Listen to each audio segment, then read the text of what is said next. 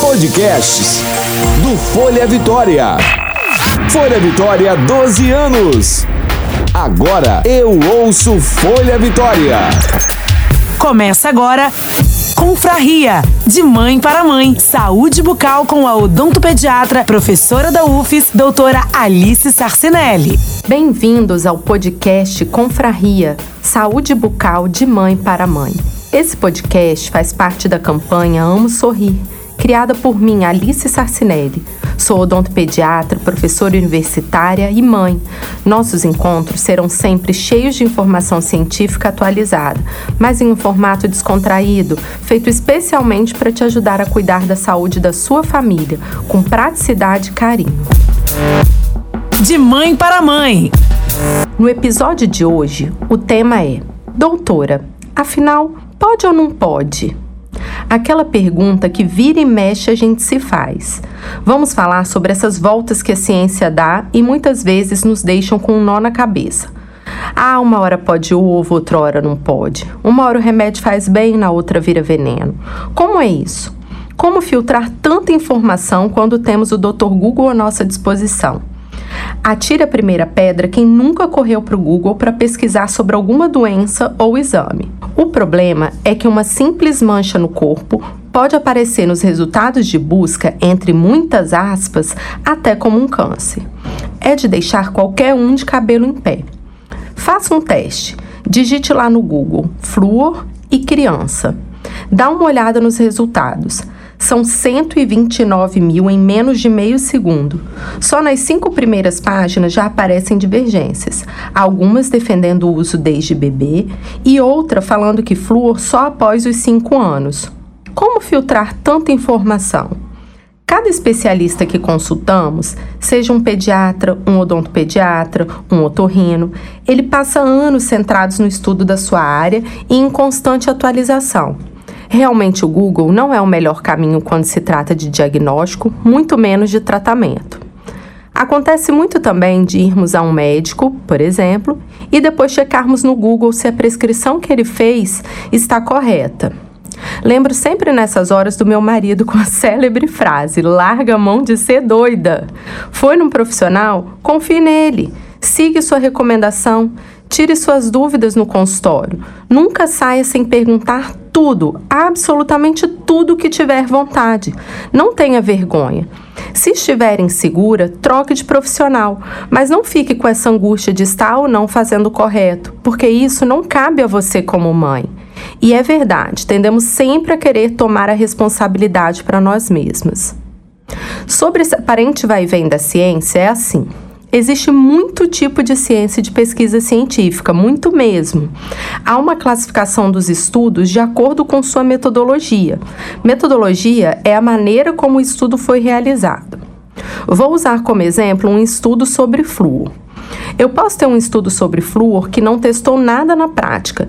Ele se propôs a revisar estudos anteriores, compará-los e chegar a uma conclusão. São as chamadas revisões. Outros acompanham grupos na população desde o momento em que esses grupos não utilizavam flúor até sua utilização, comparando a grupos que nunca o utilizaram. Outros ainda estudam o uso de flúor perguntando às pessoas sobre eventos que aconteceram no seu passado e relacionando a questões de saúde que o indivíduo apresenta no presente. O que, por exemplo, pode trazer algo chamado de viés de memória. A pessoa diz que aconteceu lá atrás de um jeito, mas não foi bem assim. Nestes estudos todos, será que a escolha das pessoas que participaram foi aleatória? Houve um grupo de pessoas que participaram do teste daquele medicamento, mas receberam um placebo no lugar da droga para comparar quem usa e quem não usa? E muitos outros exemplos. Então, muitas vezes, um estudo novo em data não substitui um estudo antigo, porque a força da sua metodologia é menor. Mas é muito difícil entender isso. Os próprios meios de comunicação muitas vezes não ajudam. Vou dar um exemplo saiu uma pesquisa que observou, observou, não testou, que parece, a conclusão não diz que é de fato, haver um maior número de casos de dor de dente em quem toma café. Um exemplo sem pé nem cabeça aqui, tá, gente? Então, a pesquisa falou: parece haver mais dor de dente em quem toma café. Sabe como muitas vezes a notícia sai? Café causa dor de dente. Um, não foi essa a conclusão da pesquisa. Dois, essa pesquisa levanta uma hipótese: café pode estar relacionado à dor de dente, que por sua vez terá que ser testada e de muitas maneiras, até que se possa ou não chegar a esta conclusão. Mas aí o que que muita gente que já defendia por N motivos não tomar café faz? Usa essa pesquisa para induzir as pessoas a realmente temerem um café, entende? É preciso ter cautela, principalmente em tempos de internet. Por incrível que pareça, opinião de especialista na pirâmide de valor em ciência é o que há de mais fraco quando não embasada cientificamente. Não pode ser o porque eu acho, porque com meus pacientes é assim. Procure para qualquer caso de saúde que seja um profissional que esteja comprometido com a ciência e atualizado. Pode ser que o que ele tenha prescrito para o seu primeiro filho há anos atrás seja diferente do que ele propõe hoje para o segundo filho.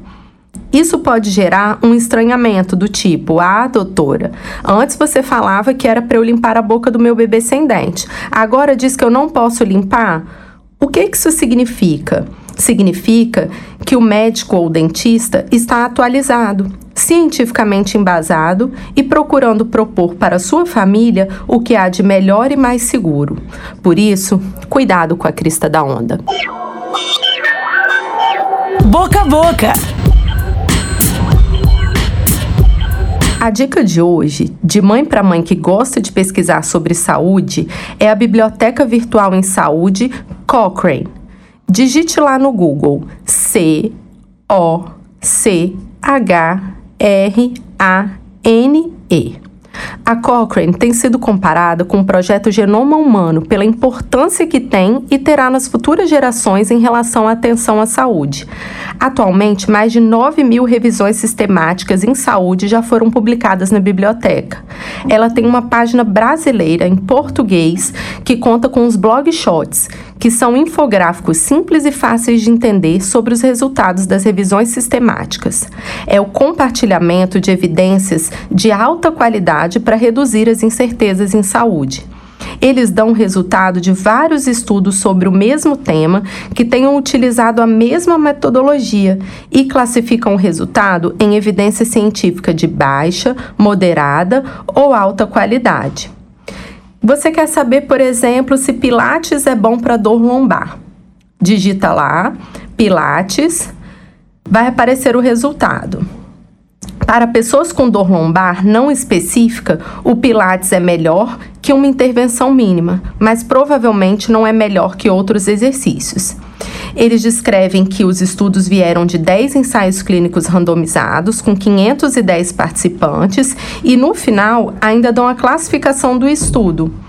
Neste caso, é um estudo com uma evidência de baixa ou moderada qualidade, ou seja, serão necessários mais estudos antes que se possa afirmar algo sobre o assunto.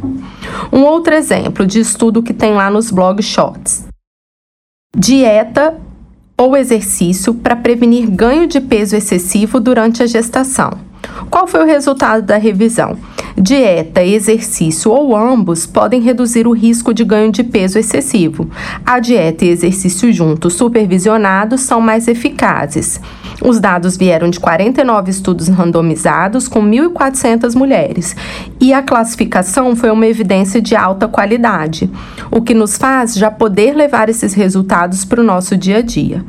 Então, quer pesquisar sobre saúde na internet com segurança? A dica é: busque a Cochrane. Confraria! Este foi o Confraria de hoje. Saúde bucal de mãe para mãe. Você pode enviar suas perguntas ou sugerir temas na nossa página do Instagram, amo.sorrir, ou ainda no meu perfil, Alice Sarcinelli, com dois L's e I, underline odontopediatra. Ouça, baixe, curte, compartilhe. Amo sorrir. E você?